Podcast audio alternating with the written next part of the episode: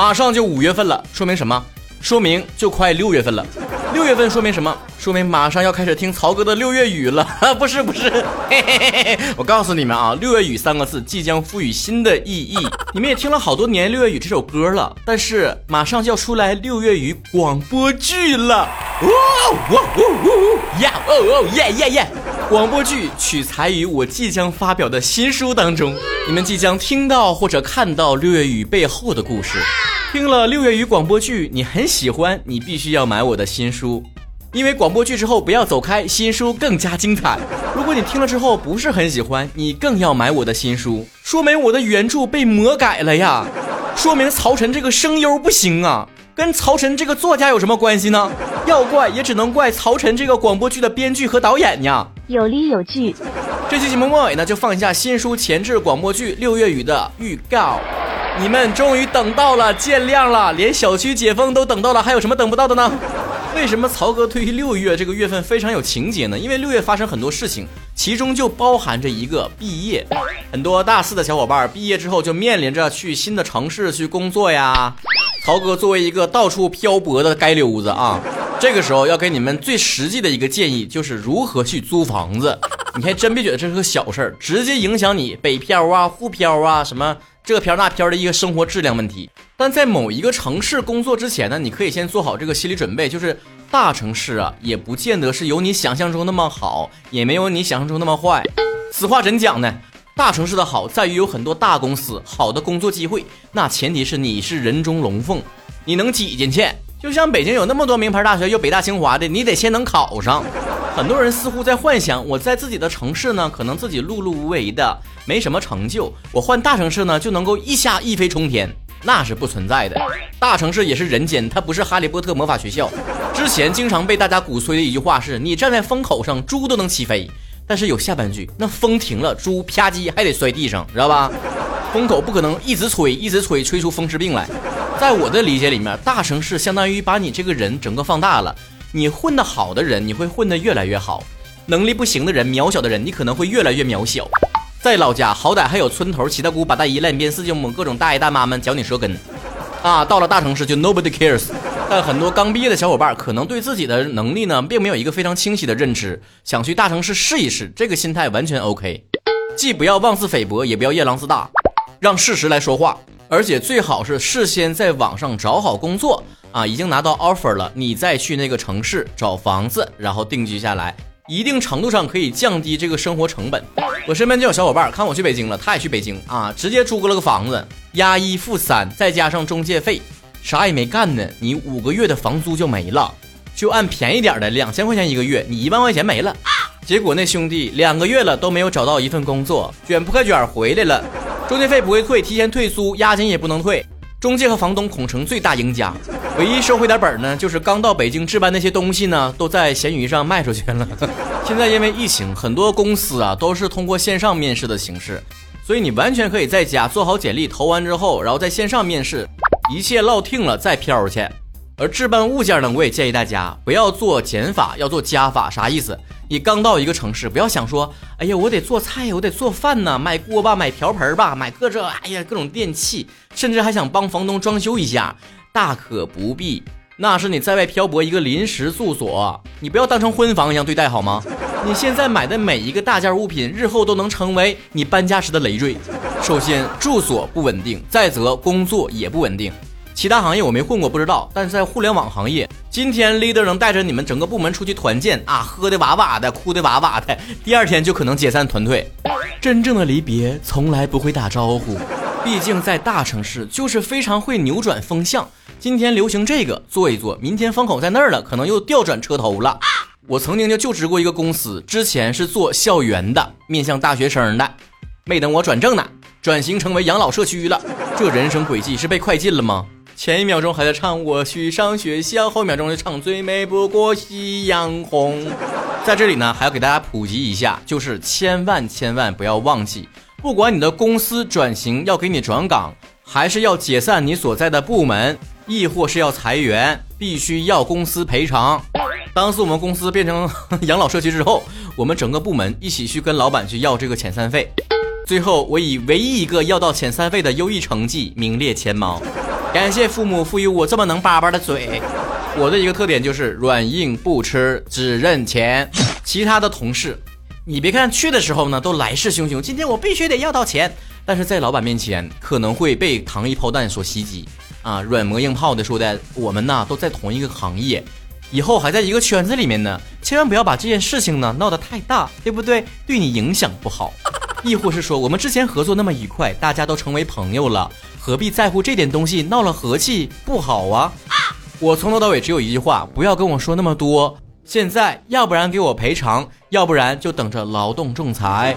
一般这个时候呢，公司都会说劳动仲裁呀特别耗时间，拖得很久，是事实吗？或许是事实。我没走过劳动仲裁，但是劳动仲裁因为这件事情，你肯定是一打一个准儿，明白吗？你就占理，你知道吧？耗时间，我知道耗时间能怎么的？我都失业了，我最不缺的就是时间。再说我等劳动仲裁结果之前，我还可以干别的呀，我也不是一天天到晚就搁家里面等结果啊。你也不用说我们在一个圈子，我们根本就不在一个圈子啊。我我是名人圈，最后我成功的拿到了钱啊，只有钱能够让我闭嘴。经此一役呢，我跟你讲啊，公司是很害怕劳动仲裁的。首先，他没有任何的胜率；再则呢，我耽误功夫，他们也一样耽误功夫。但唯一区别是我耽误功夫，我肯定会拿到这个钱。他耽误功夫就是白忙活一场，所以他只能动之以情，晓之以理，软磨硬泡的让你放弃这个赔偿的机会。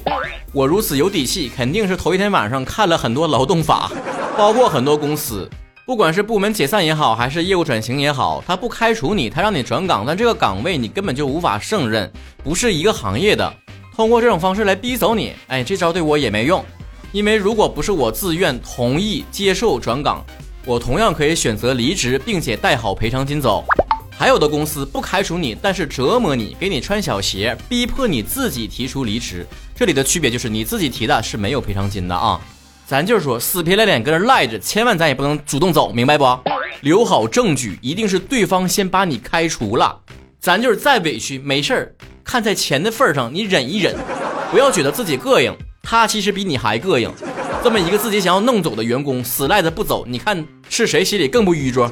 而提到钱这件事儿，很多人都觉得大城市呢物价非常的高，甚至有种说法，你在老家呢挣个两三千就能养活自己，到了大城市你不挣个一万多你都活不了。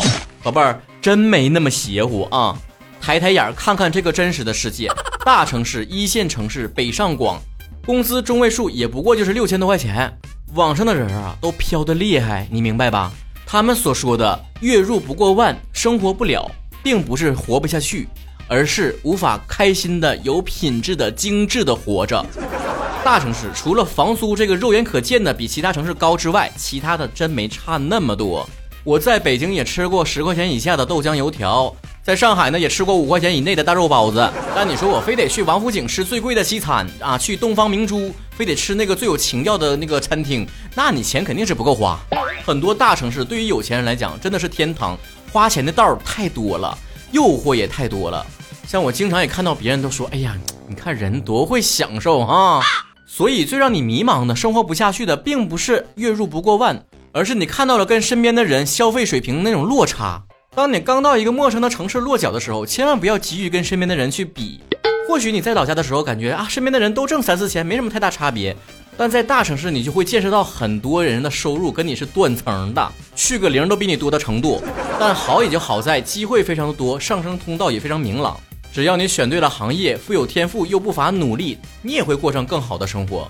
很多人吐槽过，说大城市非常的没有温度，每一天见识到身边的车水马龙，所有的繁华跟自己都无关，自己从来都未曾拥有过这个城市。我在某种程度上非常理解这种没有归属感的心情。但咱别忘了来干啥来了，工作上班挣钱。你是来体察人情味来了吗？你是微服出巡呢，还是体验生活呀？走进民间，归属感咋来的？经济基础决定你的心态，你所就职的公司，它在行业的位置决定你未来的人脉。至于朋友和对象能不能交下来，这个东西只能随缘。大家伙都在外面飘着，都挺累，都挺忙的。不在一个区约个饭，那比跨城还费劲。恐怕很少再有人愿意下了班之后陪你唱唱歌、撸撸串、吹吹牛逼、拜拜火。从这个角度来讲，你可以讲大城市是一个冰冷的地方，但咱也不能去说谁好谁坏，只能说你更想选择什么样的生活，你当下所处的阶段适合过什么样的生活。当你得到了大城市所给你的好的工作机会、高的薪资水平、顶尖的社交人脉，那就必然会舍弃一些老家所有的烟火气息。有的时候，我也特别喜欢在周末的时候去菜市场去逛一逛，我也不买，就啪啪瞎溜达。我不会做饭嘛，对吧？买了也不会。但在一个城市漂浮久了，也偶尔想接接地气。只能说这是短暂的慰藉。放长远看。现在所选择的生活就是我这个阶段该做的事情，所以我最想跟打算毕业之后去大城市打拼的年轻人说的一句话是：你大概还有一个多月考虑的时间，想好了再去，去了就别抱怨，实在抱怨的不行那就回来，咱就当旅游了一圈。一不小心说冒了，租房的话题咱们留到下期再说。此刻有更重要的事情，那就是为我的新书首发广播剧来释放预告。大家准备好沐浴熏香、精油采耳之后，来听广播剧预告了吗？Are you ready？放！啊，你得关注我的账号啊！不光关注《东北话脱口秀》这个节目，还得关注我的账号，不然我发广播剧了，你也不知道是吧？这家伙又绑马尾了，看来是要开始学习了。平时总是用散落的头发掩饰偷听歌的耳机。哎呀，好无聊的网课呀，也收不到水一的纸条。有龙，这回你打鸡血了咋的？一下子窜到了二十一名，我就说得看着你吧，这稍微逼你一把，成绩就蹭蹭往上升。哼，你去第三排吧。呵 呵 So easy 呀，我来看一下坐哪儿。这憋屈的小教室还放了八排桌子，中间四排挤到了一起。水一坐在第三排最中间左边第二桌，他和他左边的同桌成绩太稳定了，完全不动位置。那我只要坐到他的右侧，就跟他挨着了，四舍五入就是我跟他同桌了，完美。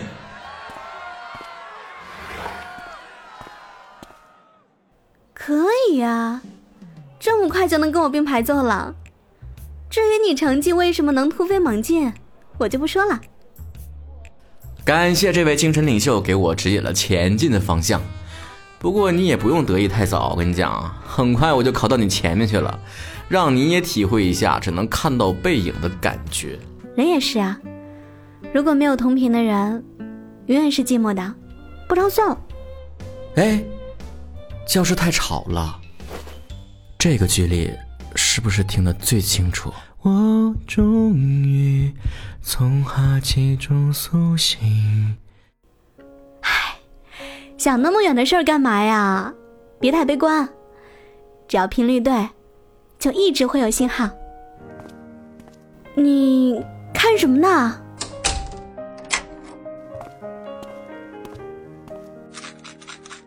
想要一个蜜桃味的吻吗？